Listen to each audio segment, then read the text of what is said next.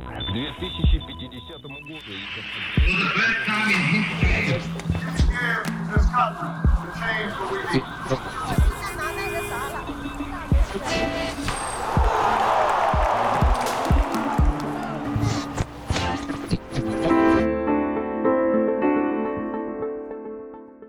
Gracias por acompañarme en otro episodio de Hoy en el pasado.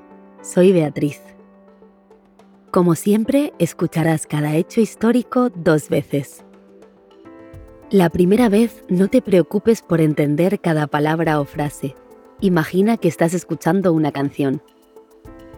Esa es una buena manera de entrenar tu comprensión auditiva en español y probablemente puedas entender el significado general del texto. ¿Qué sucedió un día como hoy en el pasado?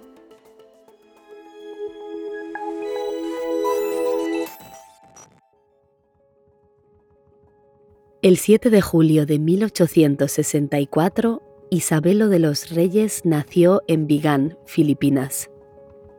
Fue un importante escritor, activista y político filipino. Su trabajo como sindicalista y activista político influyó mucho en la sociedad filipina, especialmente durante el dominio colonial español.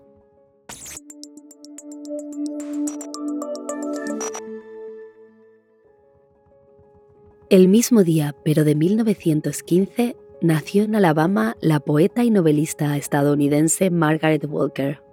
Es conocida por su libro de poesía For My People, publicado en 1942 y ganador del concurso Serie Yale de Poetas Jóvenes. Fue la primera mujer afroamericana en ganar un premio literario en Estados Unidos. Más tarde formó parte del Black Chicago Renaissance, un movimiento creativo de artistas afroamericanos que vivían en Chicago.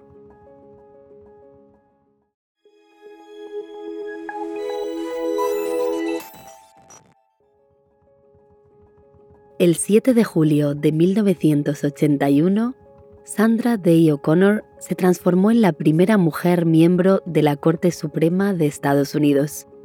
Estuvo allí durante 25 años y en 2009 recibió la Medalla Presidencial de la Libertad, el reconocimiento civil más importante del país.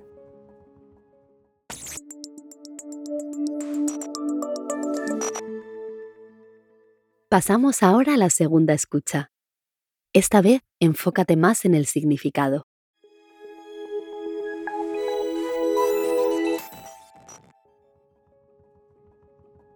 El 7 de julio de 1864, Isabelo de los Reyes nació en Vigan, Filipinas.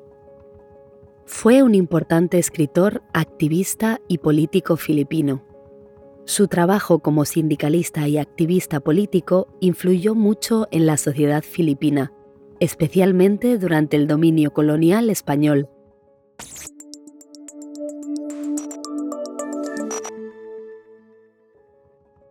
El mismo día, pero de 1915, nació en Alabama la poeta y novelista estadounidense Margaret Walker. Es conocida por su libro de poesía For My People, publicado en 1942 y ganador del concurso Serie Yale de Poetas Jóvenes. Fue la primera mujer afroamericana en ganar un premio literario en Estados Unidos. Más tarde formó parte del Black Chicago Renaissance, un movimiento creativo de artistas afroamericanos que vivían en Chicago.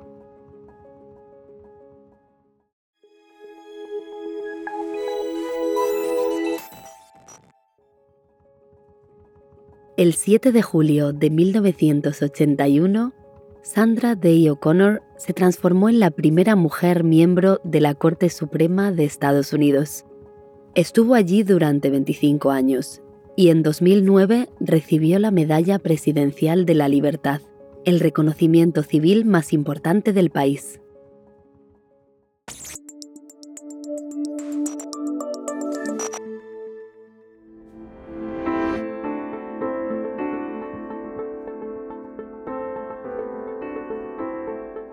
Revisemos un par de palabras. Probablemente te ha llamado la atención la palabra sindicalista. Un o una sindicalista es una persona que defiende los derechos de los trabajadores y trabajadoras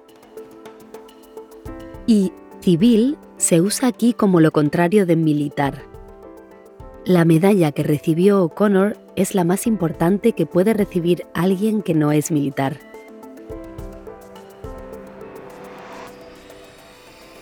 Recuerda, siempre puedes rebobinar y escuchar todo de nuevo. Eso es todo por hoy. Si quieres conocer más hechos históricos y practicar español, no te olvides de escuchar el episodio de mañana de Hoy en el pasado.